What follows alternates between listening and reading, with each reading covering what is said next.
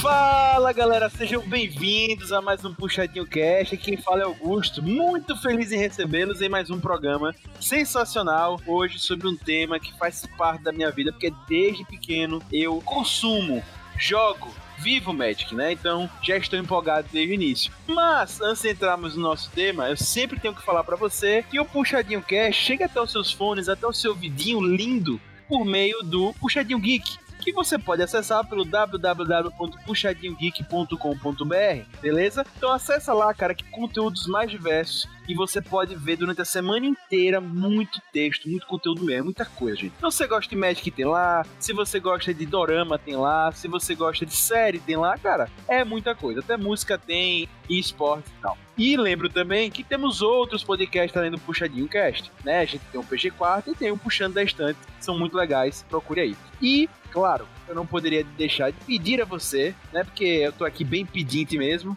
né? Que você pega aí o seu player de podcast e curta, comente, faça o que der para fazer no seu player de podcast, seguir, enfim, porque isso é muito bom para a gente, beleza? Então, aproveita aí no seu player, aproveita já tá ouvindo esse podcast, esse episódiozinho e vê. E também super indico você seguir a gente nas redes sociais com o Puxadinho Geek e também ouvir outros episódios do Puxadinho Geek que são sensacionais. Beleza?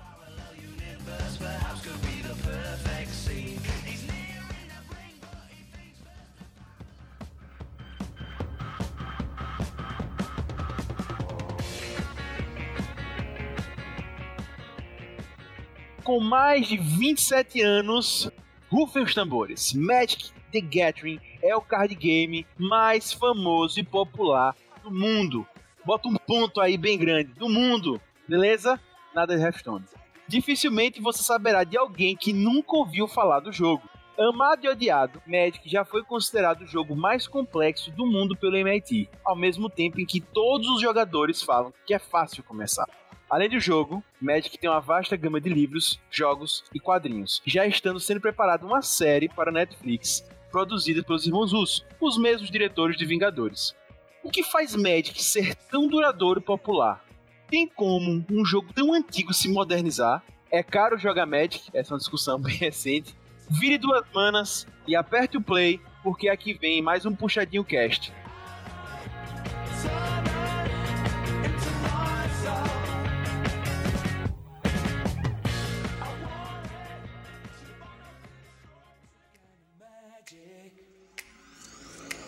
It's a kind of magic. A kind of magic. One dream, one soul, one prize, one goal, one golden glance. E para falar desse tema que eu amo, que eu vou contar mais durante o cast porque faz parte da minha vida, como eu disse aqui, temos aqui, né, nosso querido PH Santos porque todo podcast que se presta tem o seu PH Santos. Ele que é um jogador recente do Magic. E aí, PH, seja bem-vindo. Você finalmente compreende o medo quando descobre que ele é a última coisa na qual você deposita a sua esperança. Irmão, você trouxe um livro pra falar, foi, era uma frase, né? Mas tudo bem, tudo certo. Grandes personagens e grandes frases, né? Uh! é, pois é. Temos também né, nosso querido né, mestre do reitorismo, mas que tô costumando chamar ele diferente agora. Nosso querido Rob Teles, o Rob Palestrinha, seja bem-vindo. As coisas que um dia imaginei como minhas maiores conquistas foram apenas o primeiro passo rumo a um futuro que apenas comecei a visualizar. Cine passagem, né? Essa é uma frase ligada à cor azul do Magic, né? E depois a gente fala mais sobre essa personalidade de Robin muito azul. Bem, bem, né? Temos também nosso correspondente da Rússia, é ele que fez aí algumas pontas durante alguns podcasts, aparece de vez em nunca, né? Porque é difícil fazer contato com esse ser. Querido Gigovski, seja bem-vindo. A inspiração é recíproca. Todos nós temos a responsabilidade com uns aos outros para criar. Muito bom, muito bom, viu? Inspirado. Bem, mas não é só de Rússia que vive esse podcast, não é mesmo? Temos também um correspondente de hoje, de hoje, de onde em Buenos Aires. Né? Especialmente vindo para cá depois de muita luta. Gente, você não sabe como é trazer algumas pessoas para esse podcast. Esse é mais um caso que eu consegui trazer assim, né? Rob foi lá, praticamente puxar pelo braço para trazer nosso querido Cri-Cri, seja bem-vindo. Sem descanso e sem piedade. Não importa o que aconteça. Tá vendo? Ele já chega assim, sempre, né? Mas temos. É, né? Então. Eu não vou ficar de fora hoje das frases, eu vou falar uma também, eu vou falar uma também. Aqueles que temem a escuridão não viram do que a luz é capaz, né? Então, é com essa frase que a gente vai começar esse podcast. Eu falei ali no início, no texto inicial, mas eu já não concordo que Magic é tão fácil, beleza? Eu já, já vou pedir a opinião da galera aqui. E também dizer que eu acho que Magic é uma mágica, né? Porque todo mundo que joga Magic fica apaixonado, né? E aí, eu já quero saber como foi que essa mágica rolou na vida de vocês. Como essa Como- mágica aconteceu. Então, Como é que essa mágica aconteceu na vida de vocês? tava indo tão bem esse cast? Pois é. Porra, agora. Bem, e aí eu quero saber como vocês conheceram esse jogo, que eu quero também ter a oportunidade de dizer por que Magic faz parte da minha vida. Mas eu queria começar ouvindo como foi que esse jogo chegou na vida e uma pessoa que sempre fala aqui, quero ver se vocês vão reconhecer. Ei, deixa eu ver isso aí. Aí pega a carta, pá. Nossa senhora. Hum, deixa eu ver, não, deixa eu ler, deixa eu ler, deixa eu ler. Não, não, não, peraí, peraí. Não, tá, tá certo, tá bom. Hum, tá certo, ok. Aí devolve. E aí, Cricri, como foi que você conheceu o Magic? Muito bom, viu? Deixa eu dizer, tem muitos anos, bastantes. E basicamente era um domingo, acho que na casa de um amigo, e que tinha cartas, tinha outras duas pessoas, e duas delas conheciam, duas não. Eu era das que não conhecia. E foi jogado como se fosse War ou qualquer jogo de tabuleiro, sabe? Ou seja, esse era o intuito, na verdade, pra conhecer o jogo. E eu gostei tanto que foi saindo daí na semana seguinte comprando o meu primeiro deck, que foi desses introdutórios. E é como você dizia, Agostinho, é realmente uma mágica. Passados tantos anos eu nunca consegui me dissociar e até hoje eu tenho meus decks comigo, sabe? Mas pra mim funcionou como esse plano assim, entre amigos e vamos passar um, um bom tempo jogando alguma coisa massa. Pois é, isso é impressionante, porque eu inclusive conheço pessoas que, tipo, não estão mais jogando há muitos anos mesmo, tipo, largaram, mas ficam ligados ao jogo ou guardando seus decks, ou de alguma forma, sempre que fala já vem aquela nostalgia. É incrível, Magic realmente toca assim na galera. E vocês, os outros aí, como é que vocês tiveram contato com o Magic? Cara, meu primeiro contato foi no colégio, quando criança. Que um amigo meu, um primo de um amigo meu, sei lá, alguma coisa assim, tinha comprado o Magic, ensinado pro moleque, ele levou pra gente jogar. Velho, obviamente ninguém jogava certo, ninguém sabia o que tava fazendo, parecia um de criança, um de criança era, né? Mas, tipo, jogando como se fosse, tipo, bafo, quase, sabe? Só que sem nenhuma lógica. Só que eu achei as artes daquilo muito louco, mano. Achei, tipo, muito legal aquelas artes, aquela coisa bem, né, medieval, bem dark e tal. Então eu fiquei, pô, eu quero saber mais desse jogo. E aí eu fui, velho, em Salvador, com meus pais, a gente foi na aquele shopping lá, o Aeroclube, né? Aeroparque, como é que era o nome do shopping? Melhor. Era Aeroclube mesmo. né? Beleza, a gente foi no Aeroclube, cara. E aí eu vi numa lojinha vendendo um booster. Eu nem sabia qual é a diferença de booster, deck, cacete nenhum. Mas comprei um booster pra ver qual é. Ah, cara, foi, foi felicidade à primeira vista, saca? Tipo, foi muito, muito, muito foda. Né, E aí disso foi ladeira abaixo. Eu comprei o primeiro deck, que foi a principal paixão à primeira vista, que foi um deck de Goblins, né? E aí até hoje jogo disso aí é esse pra sempre. É, o meu caso foi porque meu irmão tinha um amigo, meu irmão mais velho, tinha um amigo que jogava Magic e amava Magic pra cacete. E ele justamente tinha um, um deck que eu amava, era sensacional, que era um deck de zumbi. E eu pequenininho, eu tinha, sei lá, 6, 7 anos, já me apaixonei pelo jogo. Obviamente eu não sabia jogar muito e tal, mas eu cheguei pra um campeonato na casa dele que ele fez com os amigos e tal. Comecei a ter mais contato ali com o jogo e eu fiquei fascinado. Inclusive, na época, eu quis fazer um deck diferentão de uma raça que nem existe mais no Magic hoje em dia, que é Kavu. É, É, o famoso deck que nunca funcionou e nunca funcionará, tá ligado? É, exatamente, né? Ali começava meu contato com os tribais do Magic, que pra mim até hoje é o que eu mais gosto do Magic, é deck tribal. Eu sei que roda bem menos do que combo, enfim, tal, mas é o que eu mais gosto. Enfim, e eu comecei bem pequeno. Eu lembro até hoje, eu gostei muito do deck zumbi, mas eu sempre identifiquei muito com, a, com, com, com uma coisa específica do Magic, que eu vou falar já já. E aí eu já comprei naquela época, esse amigo meu irmão falou, cara, a gente vai comprar uma caixa de booster. Vem muitas cartas e tal, né? Porque eu entendia muito. E aí eu comprei, junto com a outra galera, um booster box, e aí todas as cartas azuis que viessem ficavam comigo, todas as cartas vermelhas, é assim que a gente fez na época. Vermelha ficava com fulano, papapá, papapá, e- enfim.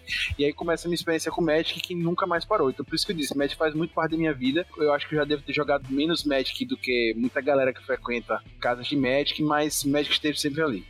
E vale lembrar, né, cara, é impressionante falar, por exemplo, eu e Augusto, Cristiano, a gente da mais, assim, mais old, vamos dizer assim, né? A gente conheceu o Magic em Aracaju, cara, não era uma grande cidade, né? Então, tipo, como o Magic era. Famosa Terra Meio. Exato, famosa Terra Meio, então assim... Todo mundo aqui comprou seu deck na Terra Meio, eu não Exato, tenho Com dúvida. certeza. Foi meu primeiro deck de Goblin temático, né? Que eu comprei. E eu me lembro muito que deixei meus decks com Augusto. A mãe dele viu alguma coisa na igreja sobre o Guiô e cartas e jogo do demônio, confundiu isso com Magic e jogou minhas cartas Magic fora. Obrigado, tia Laís. Um beijo pra senhora. Meu primeiro contato foi na escola, eu tinha acho que 8, 9 anos, mais ou menos. E era na época que tava bem fervilhando o card game, né? Os guris jogando na escola Yu-Gi-Oh!, Pokémon. Pokémon, né? É, só que hum, não tinha muita grana pra essas coisas. Eu só assistia mesmo e ficava ó, vendo a galera jogando do lado e eu não entendia nada, né? Só via a galera baixando um monte de carta e tal. Foi assim com o Pokémon, foi assim com o Yu-Gi-Oh! e foi assim com o Magic também. Eu lembro que no caso era na época da edição Traidores de Kamigawa. Eu lembro bem forte isso, que era muita carta com coisa assim de elementos japoneses e tal. Mas esse foi meu primeiro contato. Só que eu fui começar a jogar mesmo, foi em 2013, que eu tava na faculdade e uns colegas meus de sala tinham comprado o deck, iam começar a jogar, que tinha uma galerinha que jogava lá na faculdade. Aí aí eu, pô, velho, massa e tal. Aí foi tipo, pô, me empresta um deck, me ensina a jogar, não sei o quê. E aí foi, comprei meu primeiro deck, não foi na Terra Meio, porque a Terra Meio já não existia mais em 2013. Aliás, falar da Terra Meio denuncia idade, hein? Só pra avisar aí a galera. Sim. Aí, tipo, eu comecei deck verde e vermelho, de bagaceira zona. E aí foi sete anos depois ainda estamos aqui jogando, gastando rios de dinheiro. Só falta você, querido PH Santos. Então, eu fiquei por último até porque eu fui o último aqui da galera a conhecer Magic. Se vocês perceberem, todas as histórias de conhecimento de Magic da galera conhecendo não são tão diferentes de uma história de alguém conhecendo drogas. Então, tipo, Exatamente. por aí. É verdade. Não, é porque eu tava com alguns amigos, esses amigos me apresentaram as coisas e eu entrei nessas coisas e dei uma viagem louca e foi bom. E hoje eu troquei um, um Celta por uma carta. Então, bem isso, basicamente isso. É bem isso. Mas enfim, como eu disse, acho que eu fui mais arrombado porque conheci com Augusto, Neto e Giga, inclusive. Foram as pessoas que meio que me levaram a jogar Magic. E as primeiras experiências que eu tive de jogo de Magic foi que aí não dificultou assim, propositalmente, porque eles foram super solitos em ensinar, mas eu já criei um bloqueio com Magic porque na época eu jogava Hearthstone, que era um jogo bem simples, e aí fui apresentado a Magic. Como? Vamos jogar um histórico, mesão, com mil e umas mecânicas, tudo em inglês, foda-se. Aprenda tudo. Uhum. Que tipo, é um formato muito foda, só que é aquilo, já dando uma leve spoiler de Magic, aí foi a minha primeira experiência, que Magic é realmente um jogo muito complexo, e na época eu via complexo como complexo assim, de difícil. Só que mais pra frente eu fui me enturmando ainda mais, também tive a oportunidade de jogar MTG, ganhei meu primeiro deck de Augusto, que foi um deck de zumbis com ressuscitar, e ganhei o segundo deck de. Na verdade, o primeiro deck foi de Augusto Lucas, e o segundo foi de Giga, que foi um deck verde com branco, e aí eu fui conhecendo e fui vendo que não era um complexo difícil. Pelo contrário, era um complexo completo de você ver realmente e dava pra ver que como sempre Augusto falava, Neto falava, Giga falava, você via que Magic criava literalmente um universo, não era simplesmente um jogo de cartas como a gente vê muito hoje em outros jogos. Uhum. Então esse basicamente foi meu meu primeiro contato. E tem cerca de três anos, eu acho. É isso, cada saga ou cada período de Magic conta uma história. E é muito particular como nesse período, cada raça ou cada tribo ou o que seja, vai ter uma maneira de jogar. Então, pra mim, quando eu comecei a jogar Magic, faz centenas de anos, tava na época dos clérigos e soldados e essas classes que depois entraram, saíram, entraram, saíram. Mas quando você entende como essa categoria começa a jogar, é fácil de você jogar com essa cor. Claro que com o tempo foi ficando muito mais complexo, muito mais cheio de habilidades específicas e mecânicas particulares, mas, do meu ponto de vista, não foi difícil aprender a jogar Magic, mas me resultou fácil porque quando eu entendi o que essa, o que essa classe fazia e eu tava tão imerso nessa história, nesse storytelling fantástico, porque Magic tem muito disso, eu comecei a jogar e depois a única coisa que eu fui foi atualizando e aprendendo a jogar com outras classes, por assim dizer. E muito além da temporalidade de Magic, né? E inclusive quando você consegue se alocar, você vê que até mesmo as mecânicas do passado ficam muito mais simples. Exato. E como você disse, você meio que se coloca já e entende, tá? Entendi que isso aqui funciona. Então, tá, consigo, tô conseguindo me localizar na história.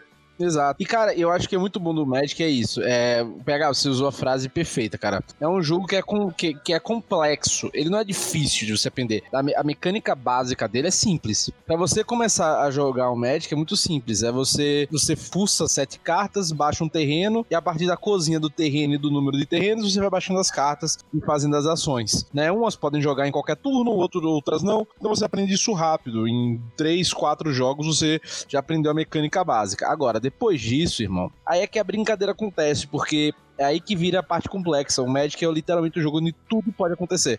Porque a primeira regra do Magic é, além de todas as regras, o que vale é o que tá na carta. Inclusive no manual é escrito lá, regra de ouro do Magic, né? Ó, e só pra gente ter um parâmetro maior do grau de complexidade, do quão completo é a coisa, Magic atualmente tem mais de 20 mil cartas. Quantas combinações dá pra se fazer com 20 mil cartas, né? É praticamente infinitas as possibilidades que dá pra se montar com isso. Até complementando o Giga, que é tão complexo esse lance de Magic que eles fazem as coleções, né? Eles limitam coleções de tempos e tempos pra meio que restringir o número de cartas pra ficar mais lógico de se jogar. Porque, lógico, tem a parte de preço também, eu sei disso e tal. Mas quando você pega, como o Giga falou, mais de 20 mil cartas, as combinações que você pode fazer, cara, realmente é, é absurdo. Mas até falando assim, continuando nessa parte de início, né, e tal. A gente comentou aqui é, no texto que muitos players de Magic falam pra quem tá começando, cara, Magic é fácil. Uhum. Você vai gostar, Magic é tranquilo, berebará. Eu não acho, né? Eu não acho Magic um jogo fácil. Pegando isso que o Giga falou, são mais de 20 mil cartas e tal. Mas aí, trazendo porque eu disse, eles restringem, tem um T2 que você já tem um- bem menos coisa ali Augusto, e tal. Augusto, o que eu tô dizendo é, tipo, velho, pra você aprender a jogar, não é pra você fazer um deck competitivo ou saber que formato você vai jogar. Velho, você sentar com os amigos numa mesa de bar, numa, numa reunião e aprender. Cara, quem nunca jogou, aprende. Vai dizer que não. Então, então, eu não acho tão fácil mesmo, porque se você for pegar um Hearthstone da vida, sei lá, um Yu-Gi-Oh! até, eu acho. Por exemplo, Magic já começa com esquema de manas que eu já acho que não é tão simples, né? Pra você entender e tal. Pronto, a mana tem cor, né? Mana tem. Ah, você precisa de um azul e um incolor. Às vezes tem mais de um. Cara, eu acho que isso. Outra, pra mim, é das coisas que mais complica Magic. Um é a regra de ouro, né? O que tá escrito na carta é o que vale, isso às vezes complica. E dentro do que tá escrito na carta tem as habilidades, né? Atropelar, voar, bebará. Cara, isso na prática ali, aí você falou, realmente, se aprender, não sei se é tão fácil, velho. Não sei. Não, eu acho que, assim, pra aprender, cara, eu ensinei algumas pessoas até que nunca jogaram nada na vida a jogar Magic de uma maneira bem rápida, tipo, bem simples. Você. E, cara, tanto que tem baralhos que agora estão dando de graça, né, nas lojas, de 30 cartas, pra pessoa realmente aprender a mecânica. É como andar de bicicleta. Você aprende ali. Tá, pô, depois que você aprendeu o básico, daqui a pouco você tá dando pirueta, você tá sacaneando coleguinha, jogando de azul, por exemplo, né? E eu acho que a primeira coisa que você tem que jogar, acho que você, além da mecânica de jogo normal, as regras, que são bem simples, cara. Tipo, acho que Magic não tem muito. As cartas são bem intuitivas. Depois você aprende os tipos de cartas que fica mais intuitivo. E, e os textos são bons, né? As traduções são muito boas pra você pegar já mais ou menos o que aquilo quer dizer. Depois que isso acontece, quando você encontra, pô, o Cristiano falou é perfeito. Quando você encontra sua afinidade com uma cor, com uma raça de, de bicho, ou com um estilo de jogo, cara, quando você se encontra no Magic, e cara, dá pra fazer estudos psicológicos sobre o Magic, sabe? Sobre, sobre os arquétipos do Magic, entendeu? Então, cara, quando você se encontra no jogo, é aí, meu irmão. Aí é ladeira abaixo, queimar dinheiro, sabe? É isso aí. Então, mas quanto a essa facilidade, eu fico no meio termo entre vocês dois, entre Neto e Augusto. Por causa de uma das coisas que Neto falou que eu achei que, tipo, foi inclusive uma das chaves que eu acho que criou um bloqueio de dificuldade em mim quanto a Magic, que foi o fato dele ensinar pessoas que nunca tinham tido contato com outros tipos de jogos iguais. Por quê? Porque eu já tinha jogado muitos outros jogos de card game, inclusive Hearthstone, que eu acho que era o que eu mais tinha me fixado. E geralmente quando você pega Yu-Gi-Oh!, baralho normal, Uno, Hearthstone, apesar de serem jogos diferenciados, mas não deixam de ser cartas, a primeira coisa que você pensa é quais são as regras desse jogo? É a primeira coisa que vem na sua cabeça. E meio que você sai pra Magic, que é justamente isso da regra de ouro. É tipo, Magic, a regra são as cartas. As cartas dão as regras do jogo. Então você meio que já quebra esse mindset. E por muito tempo, apesar de vocês me disseram isso, eu fiquei com isso travado. Só que é como vocês disseram também, a partir do momento que você pega isso, e como o Neto também falou, que você vai pegando a afinidade com o estilo de jogo, com as cores e vendo, inclusive. Aí é meio que uma escadinha de conhecimento e de escala de aprendizagem, onde você começa a ver também que a, cada cor tem o seu perfil, de forma como vai funcionar. Existem mecânicas que você pode esperar em uma determinada cor e não em outras. Então, tipo, ele não é complexo de difícil, ele é complexo de completo. Cada coleção é um mundo, cada carta e cada cor também é um mundo ali dentro, cada tribal vai ser um mundo, cada combinação de cor vai gerar outro mundo e, tipo, pegando já o que Giga disse, também são infinitas possibilidades. O negócio é focar. Agora, eu concordo, assim, Magic é complexo pra caralho. Depois que você entra no negócio, cara, é muito complicado. Assim, o jogo em si se complexifica de um, num grau que, pelo amor de Deus, velho.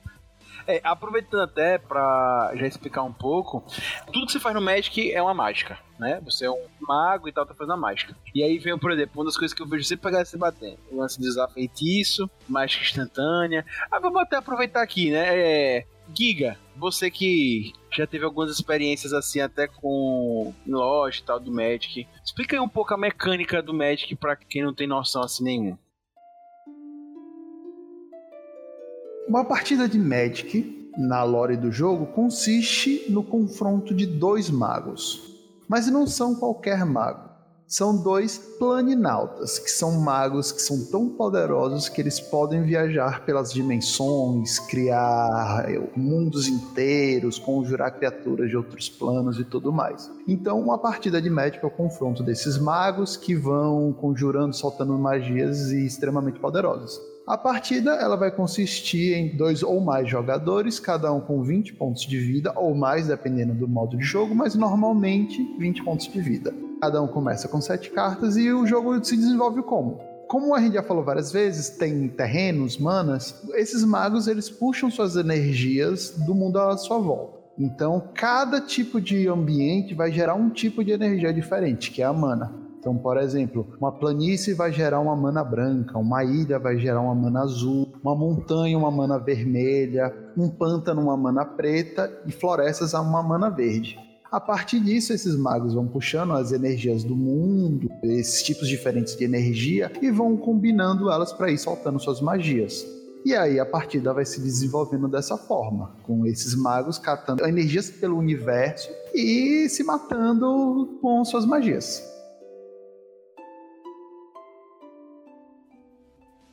Uma analogia que é muito bacana é pensar que quanto mais você invoca, mais grandioso é o território ou o reino desse mago. Já pararam para pensar nisso? Uhum. Belo comentário. Eu não tinha parado pra pensar nisso, mas muito Nunca pensei nisso, mas é muito bom. É, muito bom mesmo. E até aproveitando, né, que Giga já falou das cores do Magic, né? Que os magos tiram, né, a, a força do, de coisas da natureza e tal. E isso gera manas e tal.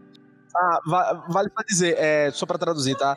Mana é energia que sai do terreno. Ou se alguém é um pouco mais sistemático da maneira de pensar das coisas, pode pensar que simplesmente existem cinco cores, cinco categorias. E cada mana representa uma dessas cinco categorias base. Porque aí outras que são é, de duas ou até mais cores envolvidas né? E as cinco cores, né? Temos azul, preto, vermelho, branco e verde, beleza? Lógico, obviamente, existem cartas com ausência de cor, que são incolores. E, enfim, a gente não vai entrar tanto nesse aspecto, mas são os artefatos e tal, mas enfim. Mas a ideia não é entrar tanto nesses detalhes, né? É, mas enfim, basta saber que tem essas cinco cores, você que já conhece o jogo, fantástico. E, cara, aí o Rob já falou, né? Tem muita magia por trás dessas cores, né? tem muito conteúdo, né? Por trás dessas cores, né? Você, quando você se identifica com uma cor do Magic, literalmente é como. Vou, vou realmente viajar agora, é como se fosse um encontro de alma, né? Sua alma se identifica com a cor do Magic.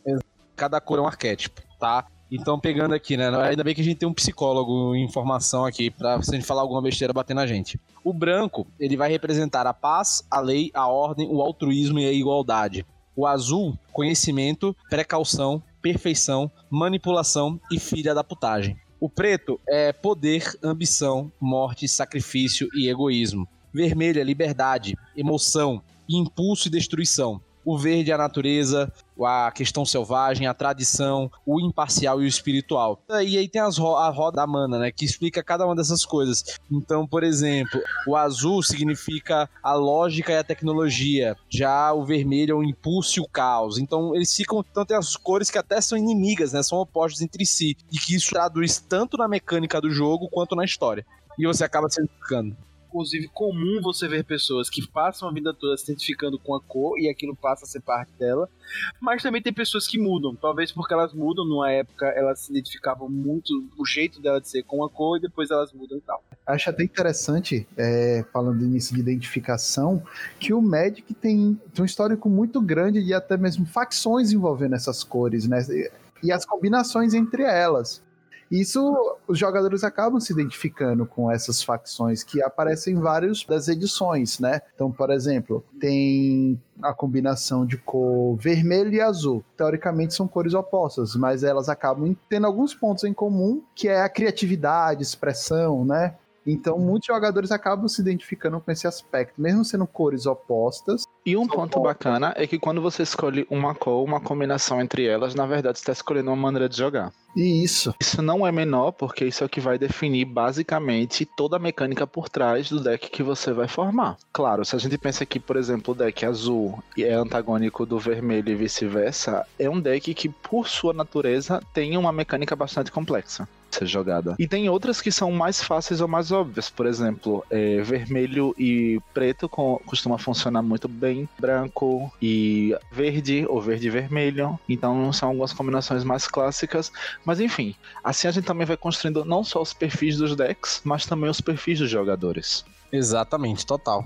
E até falando aí, a gente comentou aqui de combinações, é, que comentou até de duas, mas existem combinações de três, quatro e até de cinco cores do Magic, o que torna cada vez mais complexo, obviamente. Exato. Cara, é muito loucura. Você pode jogar com as cinco cores, cara. Você pode fazer. E com nenhuma cor e com também. nenhuma cor também, exato. Tem quem joga com nenhuma. É isso aí. É, bem, galera, mas vamos lá. É, vamos partir aqui para as cores básicas, certo? É, logicamente, no futuro, esse Magic é tão apaixonante, vamos dizer assim, tão próximo da gente, que obviamente a gente vai fazer mais podcasts falando sobre Magic. Inclusive, tem texto lá no site sobre Magic, Giga já fez, Rob já fez, né? Acessem lá para ver, tem, a gente é muito aficionado no Magic. Mas vamos fazer o basicão aqui. Se fosse para vocês escolherem hoje a cor que identifica vocês, qual vocês escolheriam? Cravadinho. Cara, é, eu sou total vermelho, se fosse uma cor só. E é isso, cara. Eu acho que é a cor que eu mais me identifico 100%. Não tem, eu não tenho como fugir dessa, dessa minha obrigação, sabe? É vermelho pra vida, assim. Aí todas as outras combinações que eu mais gosto são derivadas do vermelho, que é vermelho e verde, vermelho e preto, vermelho, verde e preto, né? E até vermelho e branco também. A única cor que eu não gosto muito é azul, mas isso aí são de histórias. Cara, eu vou praticamente repetir o que Netinho falou, porque também a cor que eu mais me identifico é o vermelho. Apesar que acho que atualmente eu tô tendendo mais pro verde. Assim, ultimamente eu tô mais identificado com a mana verde. Mas azul e vermelho acabam sendo essas coisas. Eu sempre fico transitando entre essas duas. As, em alguns momentos eu tô me identificando mais com azul. Mas assim, é muito difícil. E as combinações de cores acabam sempre ficando entre essas três, né? Vermelho, verde, azul. Vermelho e azul. Verde e azul. Sempre ficando entre essas três, assim. É, inclusive, né, isso aí de Giga é, claro, fenômeno de quem tá amadurecendo, né, largando o vermelho, porque quem usa a mana vermelha, né, como hobby ainda, né, mostra que, né, enfim. Chegando na puberdade, né? É. Sim, é, só pra lembrar, sai coleção, entra coleção, vermelho tá sempre a, uma das cores mais competitivas. Então, É impulso, né? Mono red, acabou. Deck vermelho. Faz um deck. Gente, ataca. Foda-se. Vermelho é bom por isso, velho. Porque é o deck, é o deck mais simples. Eu lembro quando eu comecei, os meus primeiros contatos com os guri, me falaram que a cor mais fácil de se jogar era azul. Ah, aí, aí errou feio, amigo. aí você tá mandando com as pessoas mais erradas, né, também, né? Nossa, velho, que mentira descarada. O deck mais fácil de se jogar é vermelho, porque vermelho você só faz uma Sim. coisa, você bate. O Exato. que você faz? Eu ataco. Você faz mais algo? Não. Eu só ataco. Mas, por exemplo, vermelho tem uma coisa que é você não constrói com vermelho. Então é isso. Quem não. Jogador que não sabe jogar com essa mecânica sem ser construtiva não consegue jogar com vermelho. Porque você tem que sacrificar. Você tá morrendo criatura, tá dando pra tudo que é lado, não sei o que. É uma parte que não é simples de jogar também. Porque se você rodar cara, você morre da mesma maneira como você causa muito dano na quinta rodada, você também morre na quinta. Exato. Esse é o problema do vermelho se você joga só de vermelho. De fato. E você, pegar com a sua cor? Acho que desde o início do jogo até agora, sempre continuo me identificando com o preto. É.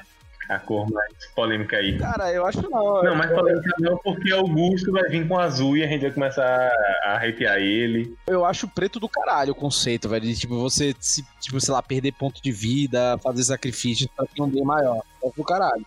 É muito do caralho, tipo, é muita abnegação, sabe? Mas é Sim. muito bom. Preto é interessante porque preto ele consegue fazer muita coisa que as outras cores fazem, tudo ao custo de autossacrifício, né? Descartar a carta da mão, descartar a carta do, do topo do deck, sacrificar bicho.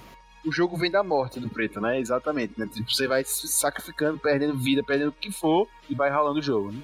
Tipo, até agora, a frase que eu vi que mais define o preto em pesquisa de médico quando eu comecei a jogar é: os fins justificam os meios. Total, total. Foda-se se vai chegar no final do jogo com um de vida. Se eu matei meu oponente, valeu.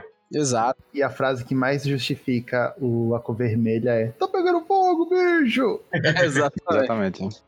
É, pois é, gente. Como vocês já viram aqui, todo mundo identificado, tem as suas coresinhas legais. E a minha cor, claro, é o azul. Desde novinho. Eu já falei isso no início. Ah, eu comprei um booster box pequeno. E era azul. Né? Eu sempre gostei muito do azul, identifiquei bastante, né? O azul tem a ver muito com o controle do jogo, tem a ver muito com construção, o jogo é mais demorado e tal. Sofria muito quando eu era pequeno, porque, como falaram aí, o azul eu acho uma cor muito complexa de jogar. Você precisa realmente queimar os neurônios pra jogar. Não é uma cor que, ah, vou aqui jogar, vou formar um deck, vou baixar a criatura. Não é assim.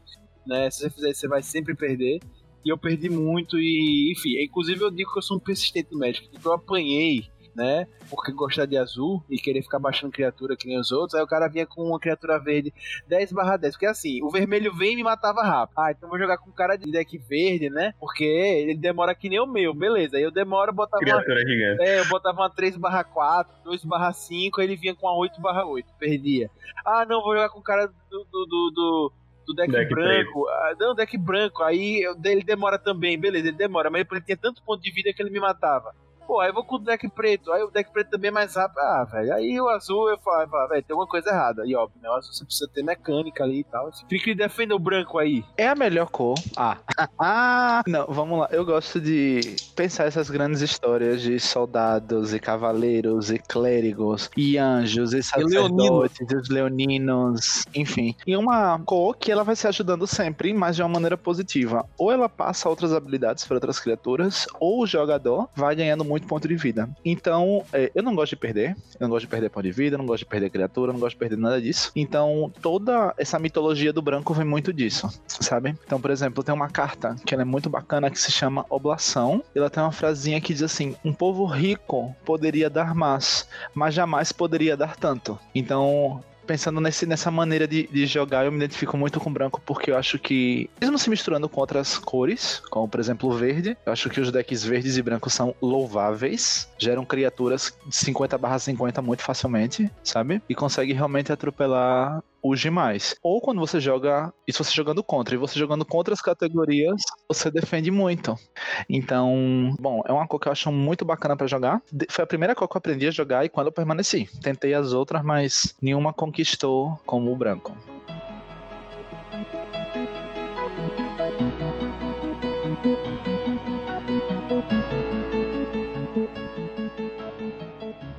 É, uma coisa que a gente ouve muito falar é que Magic é um jogo caro.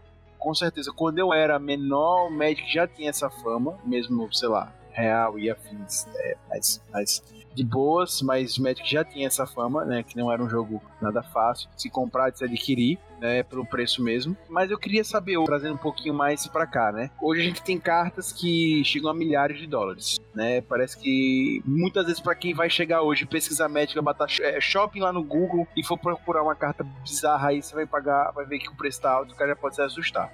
O Magic parece muitas vezes pra vocês que é um jogo pra milionário, Novamente, aquela coisa, depende. Magic é tudo depende. Primeiro, a questão do. que a gente pode aplicar a teoria do valor da economia no Magic, né? Tipo, o preço das suas cartas, elas variam de acordo com suas habilidades, seu valor social, né, dentro do jogo. Então o que é que acontece? Você tem hoje uma carta que vale 100 reais, mas mudou uma mecânica, mudou uma coisa, ela não vai mais necessariamente valer 100 reais, entendeu? Ela não vai valer tudo isso. Então acaba que tudo isso vai, vai se atualizando e vai mudando no próprio jogo, né? Então o que acontece? Hoje uma carta que é cara pode não ser, um, um tipo de baralho que é caro pode não ser mais. Então tudo isso influencia. Agora, o que eu acho mais bacana do Magic é que ao mesmo tempo em que ele, ele é um jogo caro, claro, se for jogar competitivo, gente, sinceramente, é um jogo caro até para quem é dos Estados Unidos, tá? Novamente. Então, competitivo é justamente quem quer jogar campeonato, essas coisas. Exato, isso mesmo, isso mesmo. Se você quer jogar campeonato, você quer jogar, é, sabe, você quer, tipo, sei lá, fazer uma carreira no Magic, entre aspas, sabe? É, é, é caro, sabe? Tipo, é, é, você gastar, sei lá, mil reais em 60 cartas de papelão, né? Isso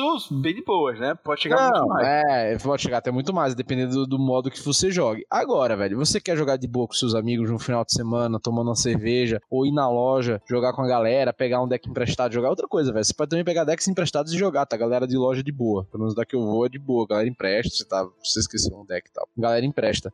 Mas de qualquer forma, tipo, se você quer jogar, ter um deck pra você se divertir, velho, porra, você consegue por menos de 60 conto. Às vezes um deck zerado, assim, com a caixinha, dado, né, pra marcar sua vida, tudo, deck completinho, você, pô, joguei, tá massa, entendeu? Então, e dá pra jogar até, até decks semi-competitivos por até 100 reais, dependendo do que você faça. Cara, e se você olhar, dependendo, como você falou, né, o, pre, o quão caro é dependendo do formato que você tá jogando, tem até formatos competitivos que são extremamente baratos, como o Pauper, que o nome já diz tudo, né? Pô, eu já vi altos tutoriais de tipo deck Pauper por 10 reais, o deck completinho, fechadinho, nem 10 reais, dava tipo 7 reais, 8 reais. Giga, é, eu acho importante até colocar, trazer isso também pro nosso ouvinte, que tá, em tese não conhece o Magic, né? E, e é, esse é o, é o foco desse, dessa introdução aqui. Você falou em formatos, mas o que seriam esses formatos? Seriam modos de jogo do Magic e tal, mas para deixar mais claro, quais seriam hoje os modos de jogo, os formatos que a pessoa tem para jogar? Cara, certa vez eu li uma frase sobre Magic, eu não lembro onde foi, o nome foi podcast, não, lembro, não, não vou lembrar agora. Mas falavam que o Magic eles não lançam um jogo, eles lançam uma coleção de cartas impressas, que essas cartas são colecionáveis e tem uma lógica de jogo dentro delas, mas que você podia criar seus próprios modos de jogo. E acontece isso na prática. Então, o Magic tem uma série de formatos e modos de jogo. Alguns são bem semelhantes, como os principais, e tem outros que são bem, assim, bem diferentes. Dos principais modos de jogo, nós temos o Standard, que é o que chamam de T2, o modo padrão, que isso levando para o cenário competitivo, porque geralmente esses, esses modos de jogo só influenciam mesmo no cenário competitivo. Então, por exemplo, tem o Standard, o T2, que são as edições mais recentes, né? É a season que tá rolando. É a temporada do, do Magic. É sempre, acho que são as seis edições mais recentes, se não me engano.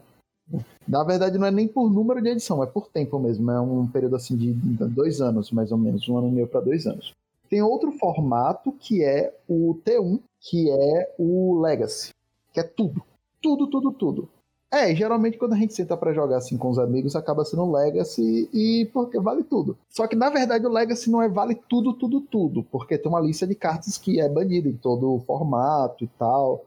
Aí tem também o Modern, que é todas as edições até a décima edição. Então, da décima para frente vale tudo. É, mais ou menos a partir de 2003, né? 2003 para frente vale, isso, vale, vale, isso. frente que é quando eles mudaram o design das cartas. Aí, de, da décima edição, foi que eles mudaram o formato. Pra frente vale tudo. Agora tem um formato novo que lançaram, que é o Pioneer, que é nessa mesma pegada. É basicamente o um novo Modern. Isso. É porque é 10 anos de diferença. É de 2013 pra frente. Isso. Aí, outros formatos que tem, eu já citei o Pauper, que só vale cartas de raridade comum, que são as mais comuns. Aqui você abre um booster, vai ter a maioria das cartas vão ser comuns. Só que aí já entram outros formatos. Todos esses que eu citei agora são bem parecidos, não tem muita variação de jogo. Mas tem outros formatos que já são mais complexos, já tem algumas alterações nas regras. Acho que o mais famoso desses é o Commander ou EDH, Elder Dragon Heritage. Que é um formato que já muda muitas regras. Os decks, ao invés de serem de 60 cartas, são de 99 cartas e mais um general. Todas as cartas têm que ser das cores do general. Já é uma regra bem diferente. Só pode ter uma de cada carta.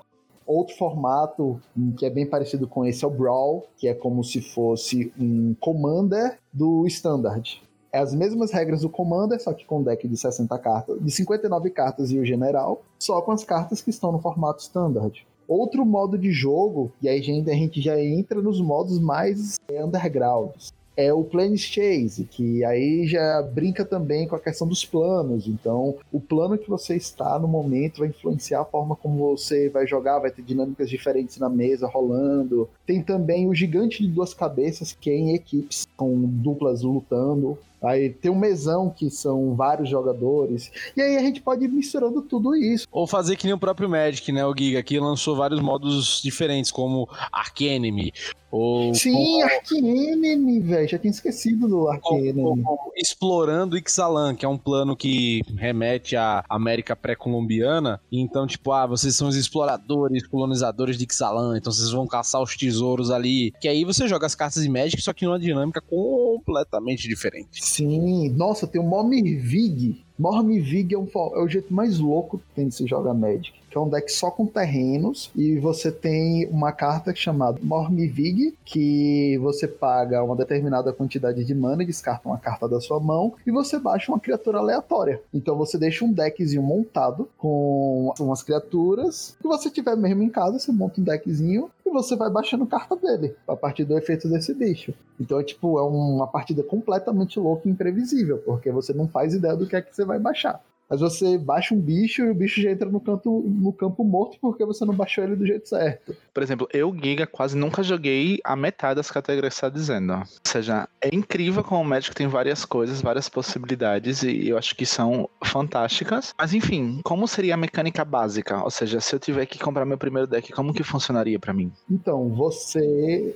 começando agora, provavelmente você jogaria ou Standard ou Legacy. E o Standard é o mesmo que o T2. Isso, isso. O T2 o formato padrão, Standard. E que é o mesmo que competitivo. Isso. Com você começando agora, muito provavelmente seu deck vai ser standard. Se você chegando na loja e comprando um deck. Por quê? Porque os decks que eles vendem pré-montados geralmente são com as cartas da edição mais recente. Mas como a gente também falou, geralmente quando a gente vai jogando com os amigos, a gente vai trocando carta, vai comprando aqui, poxa, essa carta legal, daí de uma edição que sai, sei lá, de 98, Aí você vai comprando carta e tal, então chega uma hora que provavelmente seu deck vira Legacy, porque tem carta de edições bem diferentes, já não são, já não segue mais uma padronagem que encaixa no standard. Então, Magic, normalmente o que se joga mesmo é Standard ou Legacy. Boa. E aí, eu queria até é, chamar Rob, lógico, também pode chamar Rob e PH, que são mestres nesse assunto, né? Falar também, beleza, já sei o formato, é pauper, mais massa. Eu quero ir pro competitivo, eu quero jogar coisinha mais, mais ali é, intensa mesmo, assim. Quero, sabe, começar o Magic mais a Vera, né? E vou pro T2, né? Que a gente falou aqui. Tem como eu fazer um deck que dê para jogar, que dê para competir, mas que seja financeiramente viável? Cara, dá, dá. Depende do quanto você quer investir. Eu acho que dá totalmente. Tipo, você hoje tem um novo modo, né? O Pioneer, que o Magic pegou justamente dos fãs outra coisa. O, o a, a empresa que gera o Magic, né? Wizards of the Coast, eles pegam muitas ideias que os fãs fazem na comunidade, né? Então, o Pioneer, né, que é o dos dos baralhos de 2013 para agora, eles pegaram dessa época, né, dessa, dessa onda. E, cara, assim, se você investir, sei lá, 300 conto, é, você faz um baralho bem interessante para jogar. Ou se você quiser ser mais sagaz, e, mas você também tá com a grana, você pode brincar no Modern com a habilidade de infectar. Porque o que acontece? O jogo, você joga Magic, você começa com 20 pontos de vida. O infectar é uma coisa curiosa. Se você causa 10 pontos de infectar no inimigo, ele morre. Então você consegue acelerar muito o jogo. Ou seja, teoricamente você só tem que causar o mais rápido possível 10 pontos de dano. Isso é o seu inimigo. Então, cara, é muito rápido. E eu acho que esse é o melhor jeito de você começar no Magic. Eu tava hoje pesquisando um deck desse pra Modern, velho, você tá saindo 100 reais. Tipo, e você brinca com ele, saca? Você brinca com ele. E o Pioneer também tem decks bem legais nessa faixa de preço que você também dá para brincar. Tipo, você vai ganhar a competição? Talvez não, mas eu garanto que você vai se divertir bastante. Quando a gente fala muito de card game, a gente também entra muito na questão de sorte chamada RNG. O que é RNG? RNG é basicamente onde o fator sorte ou o fator aleatoriedade entra muito nesses jogos. Uhum. É como o Neto disse, existe existe decks como esse de infectar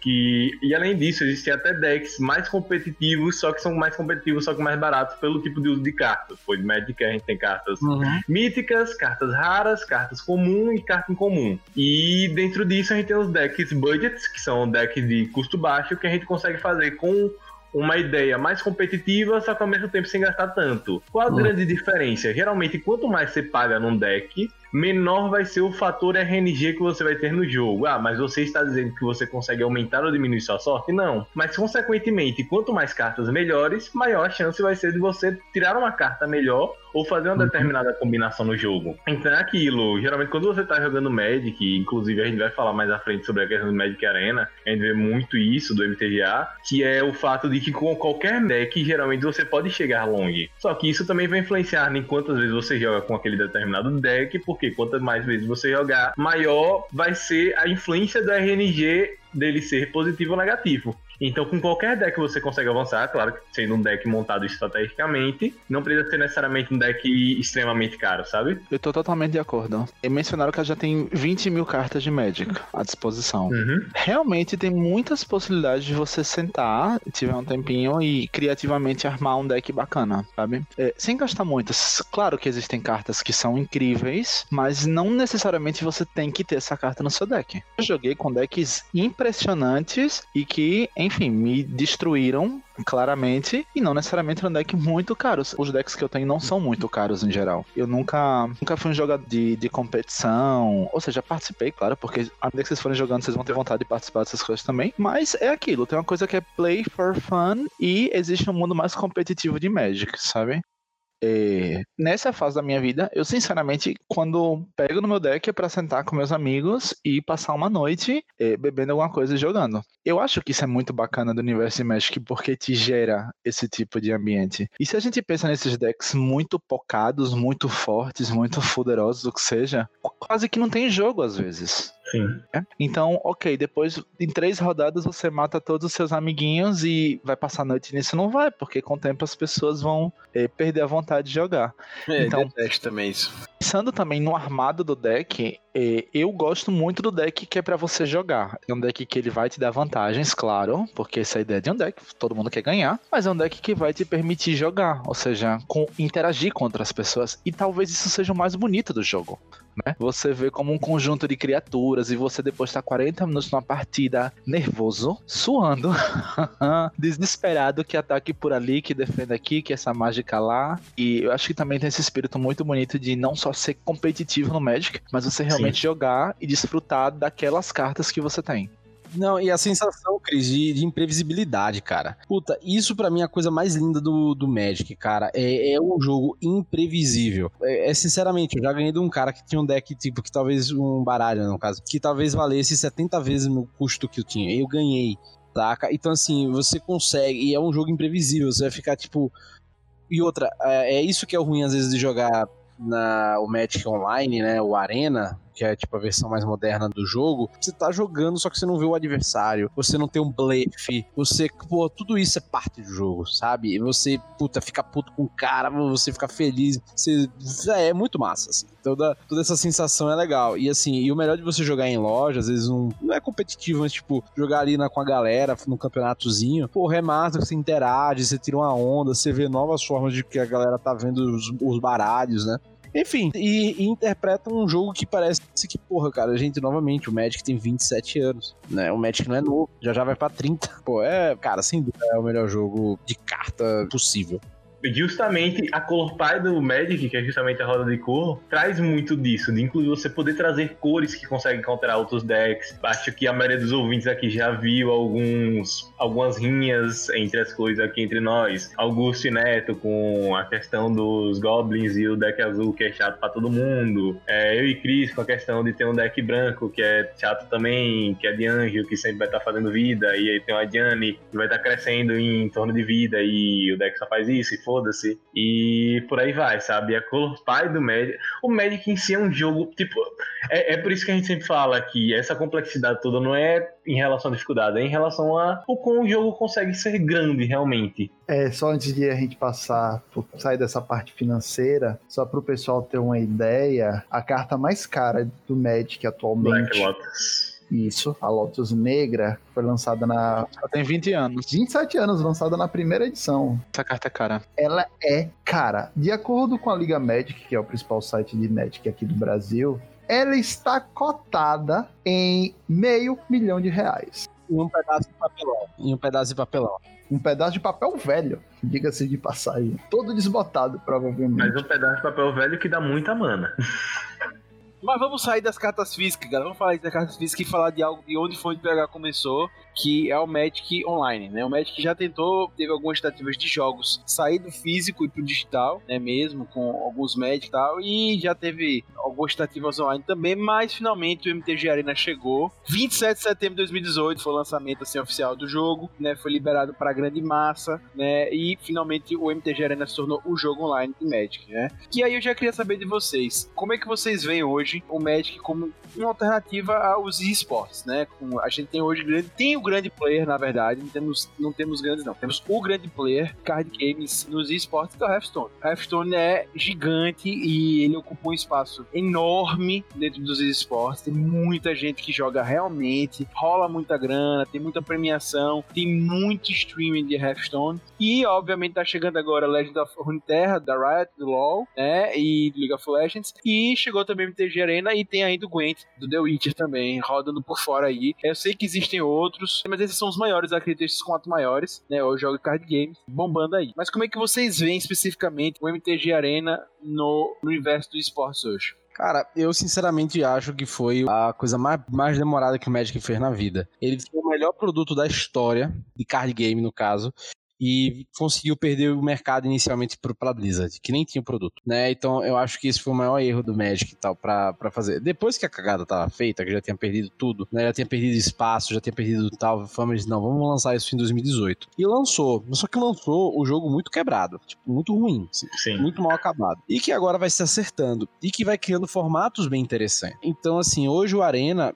principalmente na pandemia, é o pelo menos do jogador de Magic. Pelo menos eu tô jogando. É bom para você ter contato com as novas novas cartas, com as novas mecânicas. Outra, é para mim a melhor forma de você ensinar alguém a jogar Magic. Porque é gratuito. É gratuito. Então, assim. E o jogo é muito intuitivo também. É muito intuitivo. Então, por exemplo, regras complexas, que eu não vou citar agora, tipo, como ela funciona, por exemplo, regra de pilha de mágica. É uma regra puta complexa que é complicado pra cacete pra você interpretar. Cara, isso na arena é explicado muito simples e intuitivo e você já saca. Então, tipo, todas as pequenas os pequenos detalhes da mecânica já funcionam ali. E aí, cara, você jogando o modo tutorial do arena, você já termina com 16 decks, com 16 baralhos para jogar. Que aí a mecânica que você mais achar interessante, depois você pode ir montando com as cartas ali que você vai ganhando ao longo do jogo, você pode ir montando, melhorando aquele deck a partir daquela mecânica, pegando cartas melhores e tal. Então, assim, cara, funciona muito similar ao Magic real.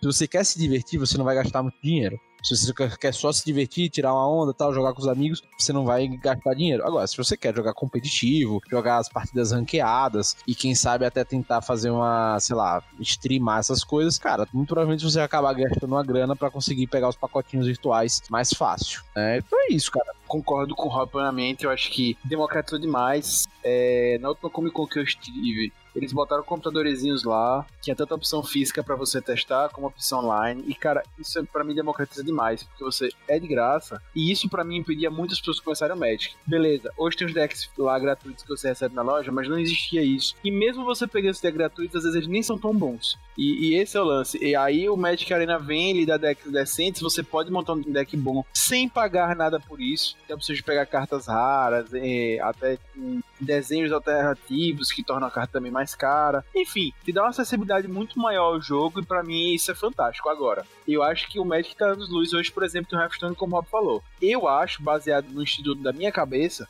né, que o Magic, pelo que eu vejo, é o segundo maior card game hoje, né, com Legend, Legends of Runeterra chegando aí pronto para tirar esse papel. Mas apesar de ser o segundo lugar, eu acho que existe um abismo muito grande assim entre Hearthstone, número de jogadores, e MTG Arena, né? E cara, uma coisa que faz um diferencial enorme pro Hearthstone tem para celular. Isso que eu ia dizer, a Wizard anunciou recentemente, há duas semanas, né, anunciando a nova coleção a ascensão de Zendikar, né? Que o que, é que eles vão fazer, cara? Até esse ano sai o Magic Arena para celular e mobile. Até final do ano. Já tá desenvolvido, já tá indo. Então até final do ano a gente vai ter sim Magic para outras plataformas além de PC. E isso, cara, eu acho que aí finalmente eles conseguirão ser mais acessíveis e entrar mais pra galera, entendeu? Tipo, pra, pras pessoas. Né?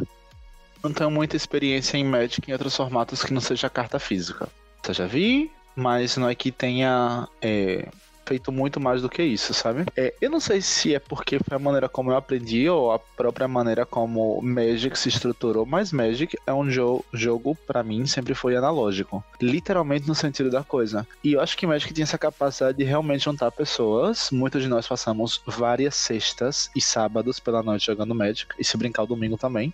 Né? E tinha muito disso de, enfim, juntar pessoas e jogar. Claro que os tempos são outros e que falar no meio de uma pandemia. Mas sim, eu entendo que o jogo tenha que se reinventar mas eu acho que se o jogo começar a perder muito desse aspecto de, de camaradagem e de você jogar se divertindo e Realmente, isso é como outras várias ofertas que a gente tem no mercado. Eu acho que isso tira um pouco a redundância, né? Da mágica de Magic, por assim dizer. Sabe o que eu acho que é a grande perda do Arena em relação ao jogar o físico? É porque no Arena a gente nunca vai ter o prazer de sentir um cheiro de um booster recém-aberto. Onde você vê a cara do outro nervoso, quando você dá aquele sorrisinho. Olha, eu estou virando oito manas. Se você paga oito manas, é porque vem alguma coisa incrível. Não existe outra maneira, sabe? Então, enfim, perder isso é triste, sabe? De certa maneira, porque eu acho que é parte fundamental de todas as grandes experiências que eu vivi jogando Magic. Enfim, eu acho que um não anula o outro, saca? É, o grande lance que eu acho é que, tipo, o Arena, ele é para quem já joga Magic, quer jogar em casa porque não tem tempo para ir pra uma loja, ou tá sem os amigos para jogar, ou, porra, chegou, tipo, cara, horário de almoço. Rob tá desabafando, Rob tá desabafando, pode ouvir, gente.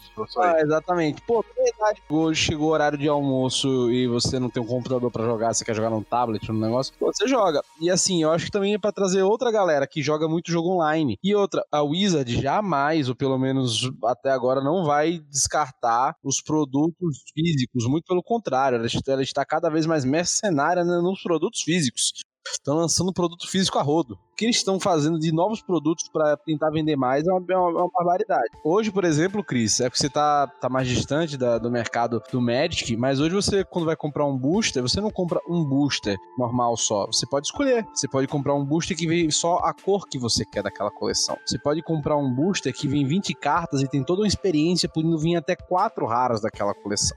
Você tem hoje um booster que é todo foil com artes alteradas, que é o booster de colecionador. Você também tem essa opção premium se você quiser. Enfim, os caras estão fazendo N coisas para você. Então, assim, eles não vão deixar de investir na experiência da pessoa jogando. Então, justamente, eles lançaram até, por exemplo, o set boost, agora que é esse que eu disse, pode vir até quatro cartas, porque eles queriam a justificativa mercadológica, né?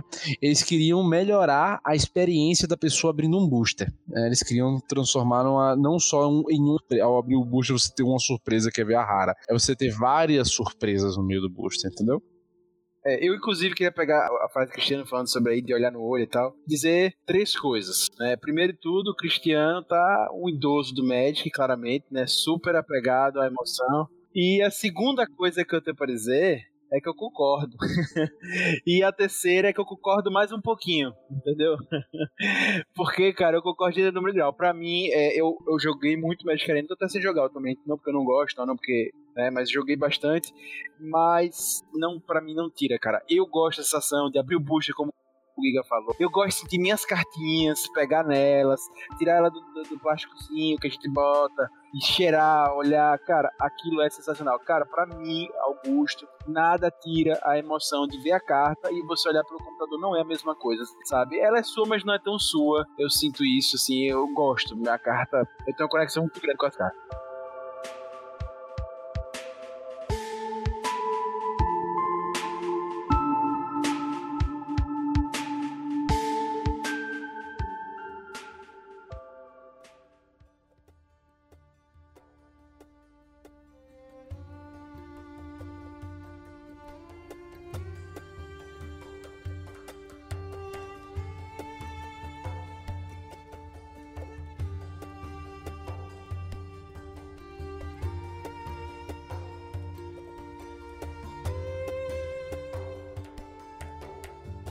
Bem, galera, a gente falou muito sobre o jogo em si. Essa segunda parte vai ser bem mais resumida, obviamente, porque se a gente deixar aqui a galera vai ficar louca falando de muita coisa do Magic, mas a ideia aqui é sair mais do jogo e entrar nas entranhas do Magic. Essa tá querendo nas entranhas do Magic, saindo ali das cartinhas, né? Do, do, do, mundo mesmo, da lore, né? Magic tem vários planos, isso é importante saber. São como se fossem mundos, mundos separados, os planos são mais ou menos isso. Você for, vou entender mais, vai ficar mais claro, mas aqui a intenção a gente é só resumir para você, né? E como o Giga falou lá atrás, em algum momento desse cast, os players são Planeout, ou Planeswalkers, né? Os, os caras que caminham por esses planos, que viajam por esses mundos, enfim, mais ou menos por aí, beleza? E aí é importante saber que esses planos são muito diferentes, tem algumas semelhanças, algumas coisas, e uma coisa que conduz a linha desses planos é justamente esses planos que vão plano pra lá e pra cá. Obviamente, não vai dizer aqui quais são todos os planos do Magic, são 27 anos de jogo, bilhares de planos, obviamente eles vão e voltam, né? A gente, toda vez que lança uma coleção, a gente vai é, revisitar um plano antigo ou visitar planos novos. Ou até que nem ano que vem será, teremos Magic em Forgotten Realms, a gente vai ter Magic no mundo de D&D. Será o próximo plano de Magic, um dos próximos planos de Magic. Pois é, então vamos visitar um plano de até outras histórias, né? Então o Magic tem essa característica legal. Mas, só para vocês saberem também, quero ter um gostinho aí, queria ouvir dos casters hoje aqui, qual é o plano que vocês mais gostam, qual é o plano que vocês mais identificam, até para quem tá ouvindo, quiser o norte, quiser conhecer um plano, eles irem diretamente visitar esse planetinha, né? Ser o planeta que vai chegar nesse planetinha aí. Cara, eu escrevi essa pergunta e não tenho resposta, só pra deixar claro, tá? Eu tenho um que eu amo, do fundo do meu coração. Que acho que muitos vão concordar que capaz que todos nós começamos a jogar Magic com Odisseia Investida. Que é Dominária, o mundo tá? Só pra deixar. Exatamente. Eu acho fantástico. Acho que muitas das categorias que a gente ama até hoje se definiram aí, como os próprios Goblins, né? Que acho que foi o auge deles. Porque é, nessa, é nesse mundo que a gente vai ter o, os primeiros estrelinha barra estrelinha, que são avatares, por assim dizer. Então é quando a gente começa mais. Estrelinha barra estrelinha, a gente ataque barra defesa, tá? E a gente tinha as tribos e o número de criaturas essa tribo definia o ataque e a defesa desse avatar, por assim dizer. E acho fantástico muitas das cartas que se fizeram aí. Eu acho que é um período que vai definir muito bem as características das cinco cores, muito mais brilhantemente que sagas anteriores. E eu acho que outra grande reviravolta de Magic vai se dar com Ravnica, que já foi mencionado. Que aí eu não vou ter mais as cinco cores, mas eu vou ter eh, as guildas. Né? Em que vou ter duas fusões de cada cor e elas vão definir um grupo. Ai não, disse qualquer coisa, não é Ravnica. Tirando Dominária, só duas coleções foram revisitadas três vezes, né? Ravnica e Zendikar, que será revisitada pela terceira vez agora. Mas assim, só eles. E a última e a próxima será Innistrad, né? Que já teremos mais Innistrad, que é uma. Ah, e assim, vale lembrar também que cada uma tem, uma, tem um conceito, né? Como o Cris estava falando. Não, enfim, eu acho que acho que foi uma época de ouro assim de Magic. Acho que foi realmente um boom que muitos jogadores começaram nesse período. Inclusive, houve outras duas sagas, entre essas que eu mencionei, de sair a barra investida, e Ravnica, que foi Mirrodin, foi muito bacana. E retrouxe todo tudo que era artefato e depois Kamigawa, né, que traz umas categorias muito bacanas também que de um outro universo quase que dos animes. E isso deu um outro vigor assim grande para Magic. Enfim, eu acho que esses anos foram os anos de ouro e são é, ciclos que me marcaram muito como jogador. É, já confundindo quem tá ouvindo, mas o Rob tava conversando comigo recentemente, uma coleção que vai falar sobre os vikings e tal, né, Rob? Isso, Fala que é. Fala de Kamigawa, né? Que tem ninjas, samurais, aí tem uma Não, é, então, exatamente. Kamigawa foi inspirada no Japão feudal, como posso dizer, Tarki, né? Kanji Tarki. Eu tenho um deck ninja, inclusive. Exato. Kanji Tarki foi, foi, foi inspirado nos mongóis. Ixalan foi inspirada na América pré-colombiana. É, Innistrad é inspirado nos contos de Drácula. É tipo isso. Agora vai ficar mais Lovecraft porque chegou uma porra do Eldrazi naquela merda, né? Agora vai ficar. É, mas, mas tipo terror gótico, sabe? Tipo Innistrad e tal. Tanto que o plano é governado por um vampiro, né? Só, basta isso. E, cara, e cada um com sua temática, velho. Tipo, porra, é, que não falta é tema. Que não falta é tema. Tem a Monket, que é baseado no Egito Antigo. Tem Teros, que é baseado na Grécia Antiga. É, vai ter um próximo, que agora eu me esqueci o nome dele, que é Space Rave, Spadle Rave, que é do ano que vem, que vai ser inspirado numa escola de magia. Então, assim, velho, o que você quiser fazer, velho. Você vai fazendo Magic, cara. E tem, e tem mundos focados nos terrenos, que são nos próprios, né? Que agora as indicar. Então, assim, cara, o que você quiser pirar em Magic, bicho, você pira, velho. Você pira. Vai ter. Cada mundo tem uma senhora história. Tem uma senhora história, assim, que são coisas maravilhosas. É importante falar que a pergunta aqui é sobre os planos de cada um, a galera já viajou aqui. Eu queria, por favor, que os outros também se pronunciassem. Eu vou dizer aqui o meu plano, que senão o Robin não vai deixar, certo? É, o meu plano também Dominária porque eu comecei lá, é, sou muito ligado, mas eu tenho uma afinidade muito grande com Ravnica também, as guildas e tal, para mim são dois planos que eu me identifico muito, mas Dominária, é, as tribos e tal, enfim, é, eu acho isso massa, mas Ravnica também tem muita simpatia e foi legal porque eu tive uma relação muito forte com Ravnica 1 e quando eu voltei a jogar meus Magic eu tava em Ravnica 2 e foi ótimo. Cara, eu acho que Ravnica vai ser o mais citado, né? Eu acho que Ravnica é o, depois de Dominária, é o grande plano. Dominária tem um impacto dentro da lore, se não me engano, na própria lore do Magic, Dominária é o centro do multiverso. Exatamente, exatamente. converge e tal. Mas acho que Ravnica tem um peso muito grande no imaginário do jogador, né? Muito dos arquétipos que tem das combinações de cores são elaboradas lá. Tanto que Ravnica é o meu plano favorito, né? As intrigas, das que estão em guerra, mas a guerra não pode aberta porque pá, que impede que a cidade rua em guerra e conflito. Então é tipo tudo aquilo, uma guerra fria, tudo velado, intriga e conspiração. Só que imagine uma guerra fria ao invés de dois países brigando 10. Em que muitos deles, por terem uma mesma categoria de cor, convergem em alguns aspectos. É, eles são alguns Que é muito bacana, porque é uma, uma relação de amor e ódio que é realmente tão bem trabalhada, tão bem cruzada, que a gente ama e morre pelas nossas, pelas nossas guildas, por assim dizer. Quais são as guildas favoritas de vocês? Assim, por curiosidade, né? Eu sou alinhado. Como eu falei, minhas cores favoritas acaba ficando entre vermelho, verde e azul. E isso acaba refletindo nas guildas que eu mais curto, né?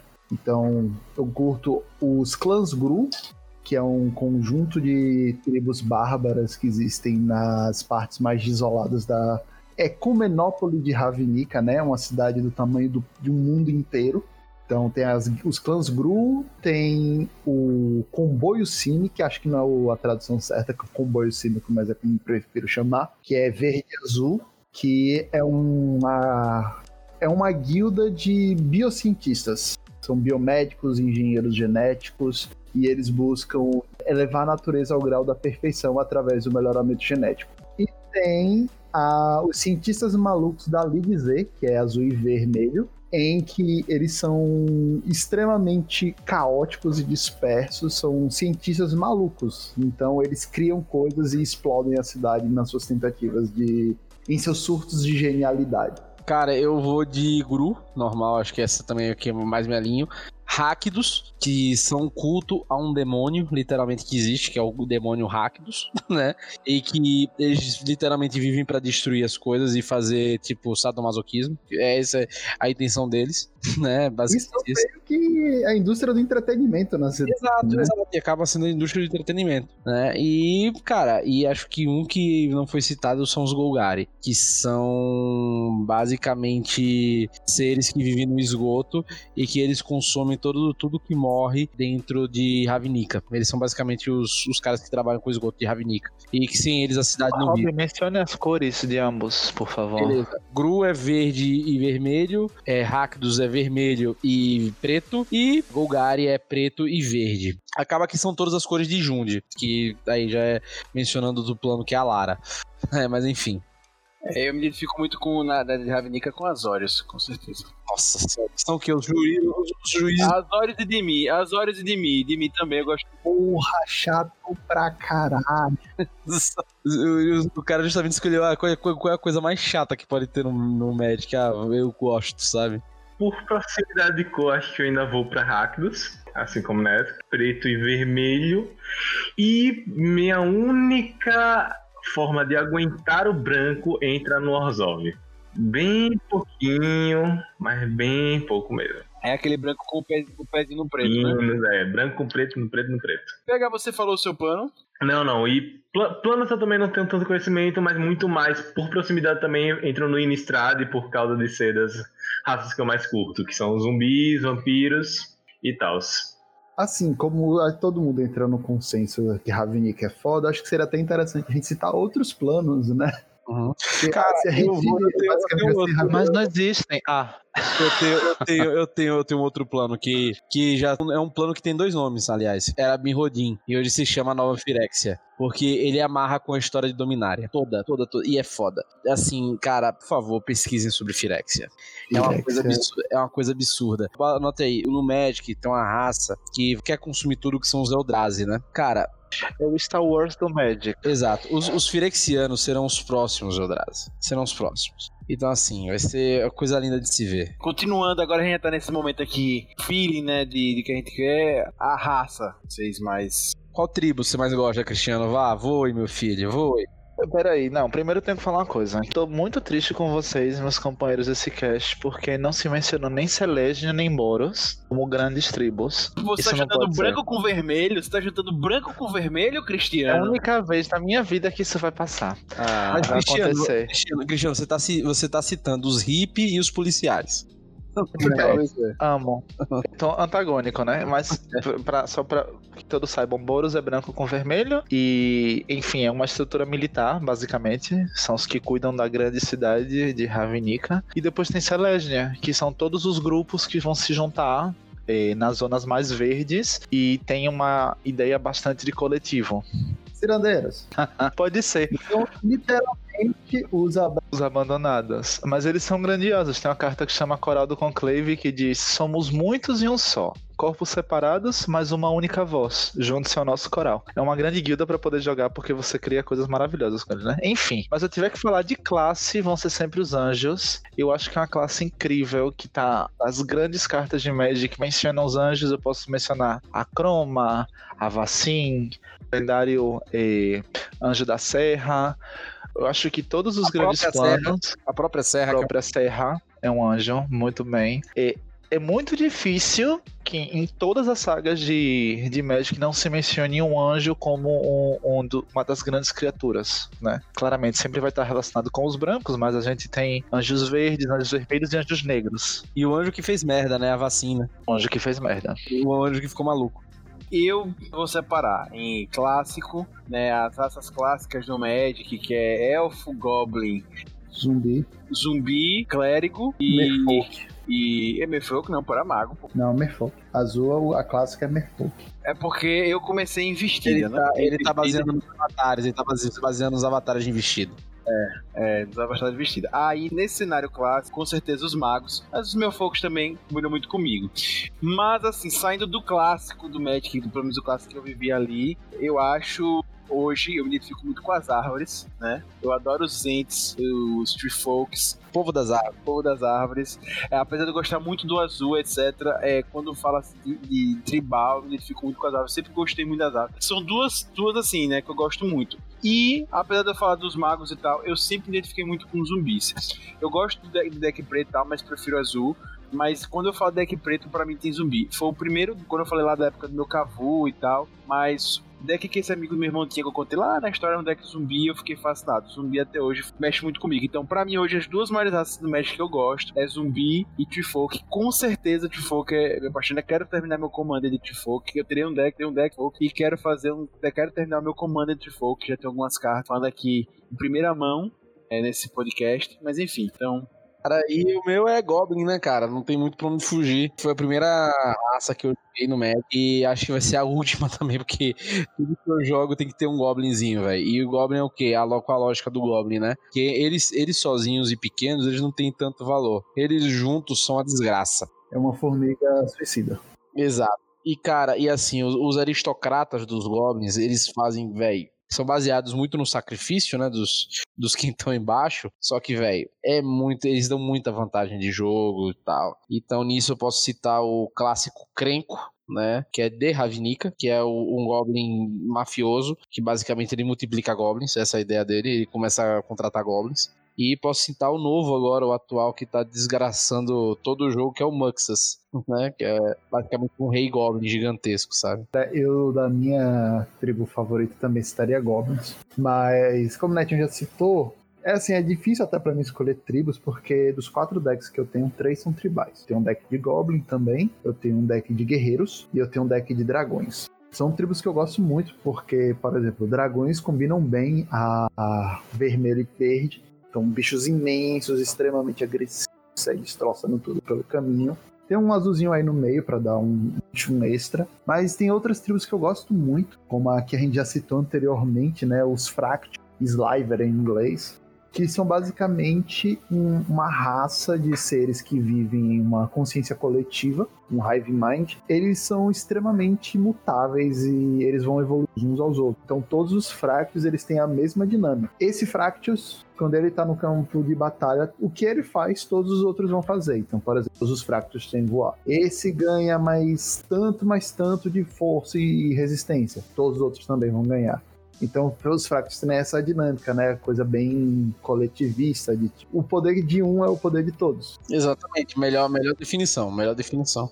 Outra tribo que eu acho muito legal também são os Eldrazi, que já citaram também antes que assim, na lore do Magic tem os planos, os planos, que é as eternidades cegas. É como se fosse o vácuo do espaço. Os Eldrazi são seres que vivem nesse vácuo do espaço. São seres monstruosos, titânicos, quase que Lovecraftianos, né? Assim, tentáculos. Ah, totalmente, né? Totalmente. É, totalmente. Apesar que, tipo, eu tava lendo sobre e a grande referência Lovecraftiana no Magic é o Maritilage, que era um monstro que tinha toda a lore desse monstro era aquela coisa bem Lovecraftiana de cultistas, ah, mas, mas eu acho que os Eldrazi ter, vão ter. Querem muito também. Sabe, sabe, por que eles vão ter? Pelo seguinte, porque o nosso querido. Como é que é o nome do grandão lá? Enrabaku? Ah, Enraku. Enraku. É, em Rabaku, ele tá agora preso na lua arcana de Nistrad, né? Ele fugiu pra lá. Sim. E só, tá, só da presença dele estar tá lá já fudeu a Estrada inteira, né? Já deixou é. todo louco e transformado. É, inclusive, a segunda ida em Estrade, ela bem. Ela é uma total referência a Lovecraftiana, né? O nome da edição foi Shadows Over Innistrad, que é uma referência ao conto do Lovecraft, Shadow Over Innsmouth. Exatamente. E justamente Eldritch Moon, que é também referência a, ao Eldritch Horror, né? Do próprio Lovecraft. E, cara, e, e os Anjos Corrompidos também é muito da hora, velho. Isso, isso em que acabou sendo. Então, é, os, os Eldrazi são, são esses bichões, e eu acho muito. Eles são muito loucos porque o plot do Zendikar, que é um dos planos, que era um plano que estava sendo destruído pelos Eldrazi, né? Porque eles são eles são tipo galácticos da Marvel, né? Eles são consumidores de mundos. Eles devoram os mundos que estão prestes a morrer. Aí eles chegaram em Zendikar, só que era um plano que ainda estava bem vivo. E o que eles começaram a fazer? Começaram a comer o mundo, deixando só um rastro de destruição e de isolação. Só que eles são seres titânicos e eles vão se reproduzindo, eles vão gerando e então esses bichos vão espalhando pelo mundo inteiro, consumindo eles. Exato, eles são uma, praga, mas eles se, e eles comem toda a mana do lugar, né? E por que eles escolheram os indicar? Porque do multiverso é o lugar com mais mana. E aí por isso que eles ficaram lá. E aí foi Nahiri, Ugin e Sorin para prender os Eldrazi. E aí o que aconteceu? Algum babaca fez uma merda, vulgo Sarkhan com Jace, né? Fez merda e libertou os Eldrazi. É, com Chandra também, exato. Eles fizeram essa merda libertar na porra dos Eldrazi. E aí os Eldrazi começaram a detonar de novo os indicar.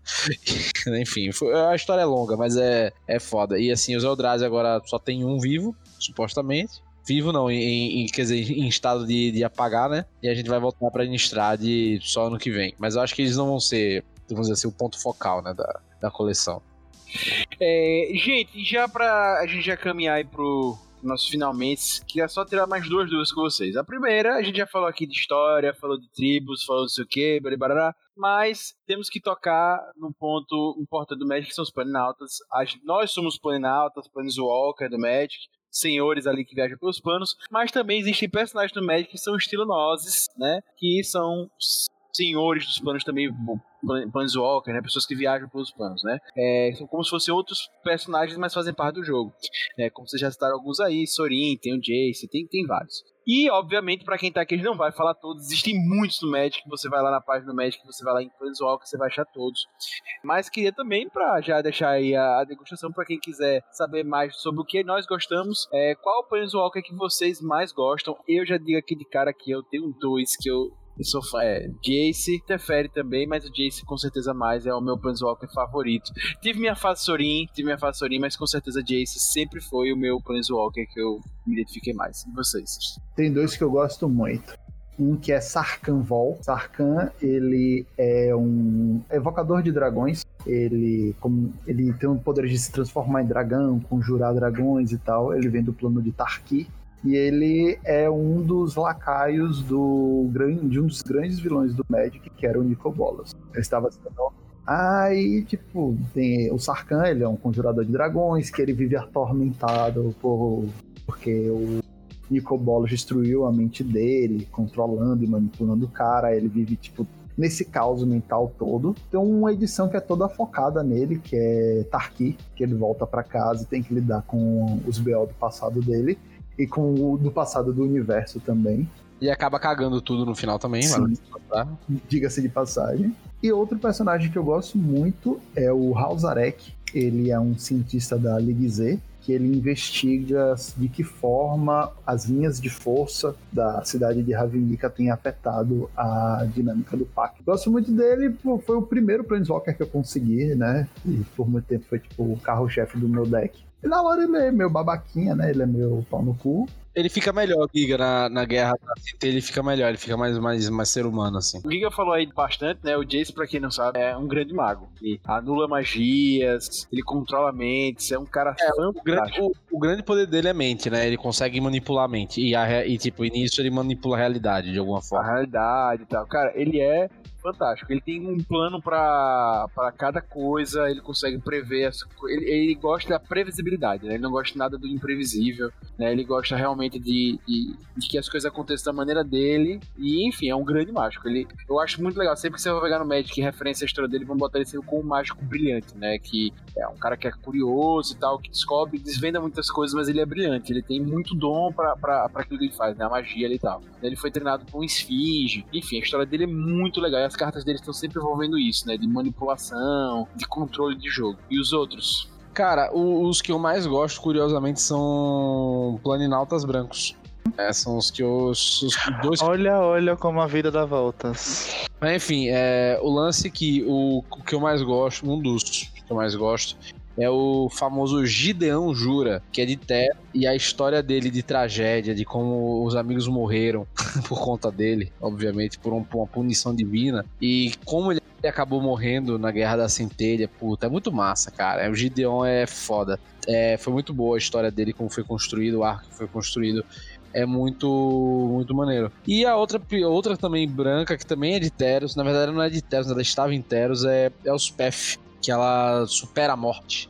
Né? É muito legal a história dela, como supera o deus tirânico lá de Teros, o Eliod. Então, assim, é muito bom, cara. Então, assim, acho que esses dois são dois dos personagens mais marcantes, assim, que eu, que eu vejo no. Acho que é até legal a gente citar vilões, né? Eu vou pros vilões mais antigos, velho. O vilão Grix, que é o primeiro demônio firexiano que aparece, que é tudo por conta do primeiro vilão, um dos primeiros vilões de Magic, que é o Mishra, que é o irmão de Usa, que é o talvez o maior planinauta que já existiu. Né? E ele é azul para alegria de Augusto, né? Mas ele, mas ele que faz a, a maior merda também, ele que fode o universo. Pode dizer que o universo dar errado por conta dele.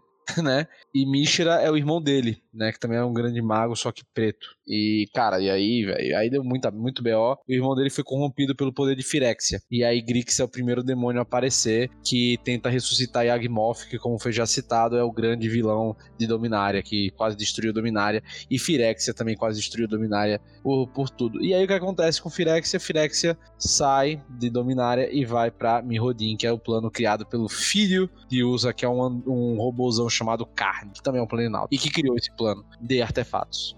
Enfim, é muita, cara, é muita história, bicho. É muita história. É muita história. Mas, mas, mas acho que o principal vilão é Yawgmoth e Grix, assim, e Nicobolas, Isso. pro final. assim. É, tem outros bem legais, tipo, eu gosto muito do Tezzeret, que é um artífice. É, o problema do é que ele é Tezeret, sei lá, é que ele é capacho de bolas, né? É que ele é capacho É, de ele é capachudão, mas agora. Agora acho que ele ganha mais independênciazinha. Na, desde a época que ele era capachuzão de Nicobolas, ele já era tipo. Ele já tinha soltado da dominação tal e tal. Pera, peraí, Cri-Cri tá faltando falar o dele e tá faltando o PH falar o dele. Vocês cortaram os caras de novo. É, eu, eu tenho dois decks, um deles é um Selesnya e o Planeswalker que eu tô nele é Gideon, que Roberto comentou brilhantemente. Assim que desse eu não tenho muito a aportar. É, e meu segundo deck é um deck branco de anjo e claramente o Planeswalker dele é Serra, benevolente. Serra tem muita participação na história de Magic em geral e acho que vocês todos vão coincidir que ela tá desde que Magic nem sequer, nem se- nem sequer tinha símbolo, tinha símbolo nas cartas que ela tá aí. né? E ela foi aparecendo de várias maneiras. Ela é a criadora de toda essa classe de anjos e, por conseguinte, dos clérigos. São é, duas raças muito fundamentais na, na história evolutiva das raças brancas de Magic.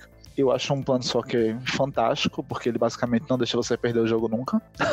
É, da melhor maneira, a anjo, né? Quem não sabe, a a habilidade Aliás, dela é Aliás, Cristiano, tem uma carta chamada Anjo de Platina, que é exatamente essa habilidade dele. Você não pode perder o jogo.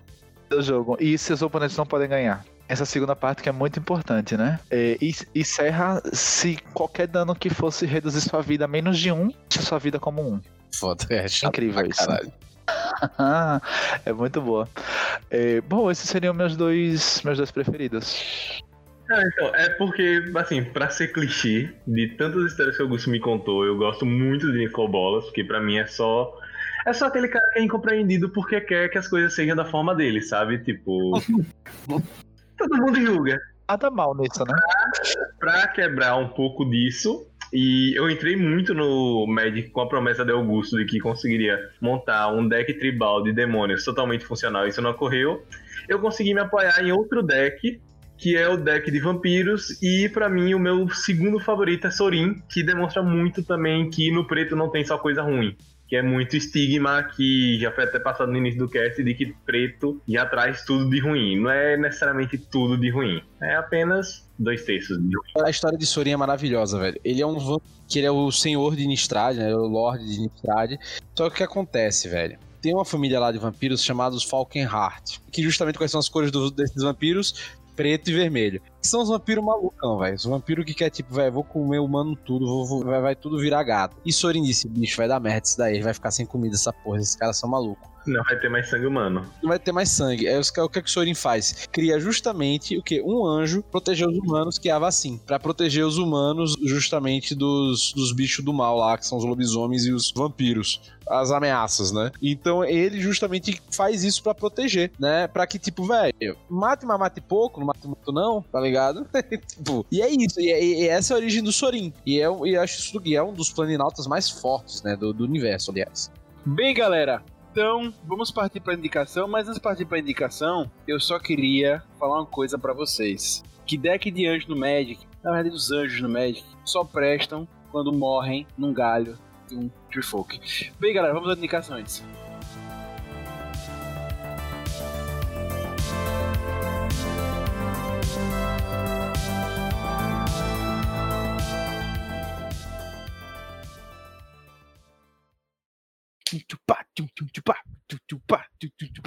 Recomendações.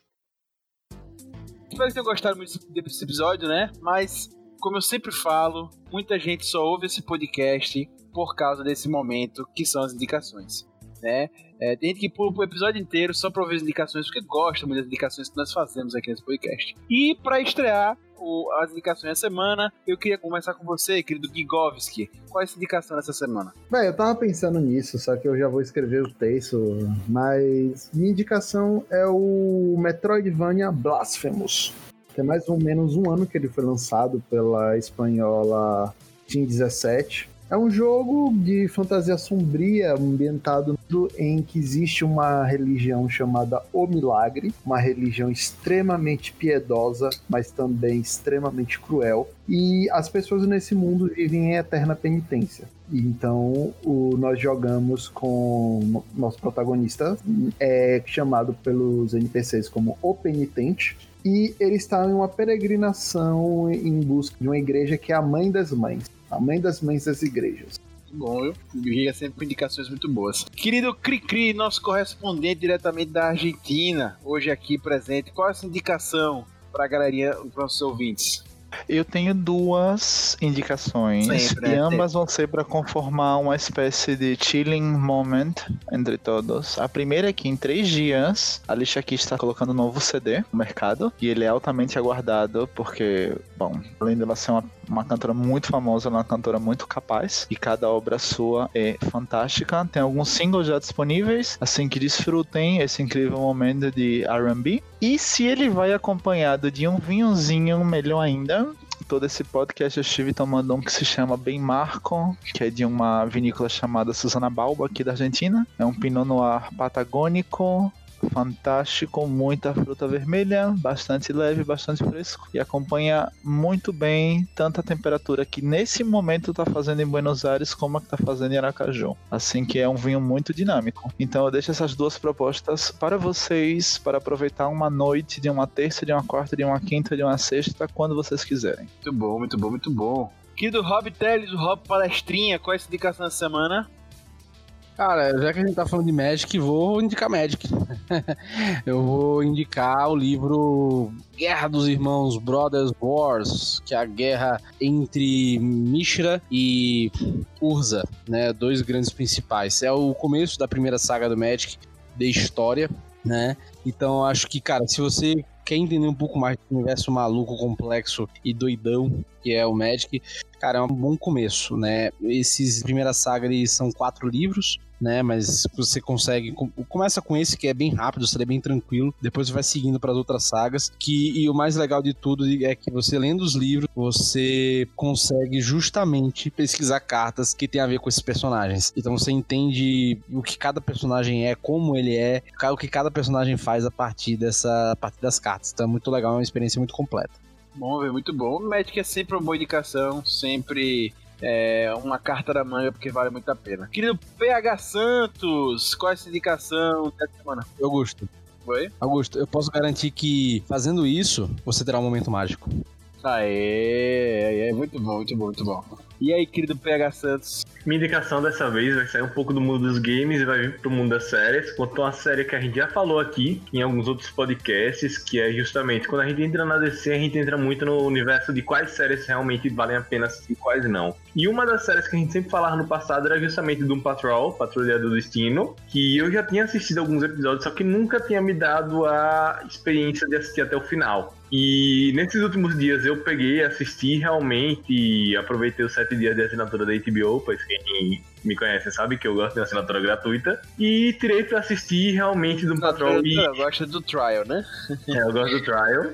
E realmente vi que, tipo, é uma série que, além de pegar uma coisa diferenciada, ela mantém a sua constância, não é que nem outras séries que, tipo, chega até a ser difícil de explicar do Proto Patrol. É uma série que você entra sem saber o que esperar, você continua sem saber o que esperar, e a série continua te prendendo sem apostar em coisas tão clichês assim. E diferente de outras séries da DC, claro que não são das mesmas produtoras, mas ela se mantém. Ela mantém sua curiosidade, mantém aquele ritmo mais diferenciado e mantém aqueles personagens que, ao mesmo tempo que são estranhos, são bem carismáticos. Então, que é uma recomendação de série diferenciada que vai conseguir prender de um patrol. Muito bom, muito bom, muito bom. É... E eu vou indicar essa semana uma série que nós iremos fazer podcast provavelmente logo logo, que é El Presidente. Eu... Foi Rob Teles que me indicou.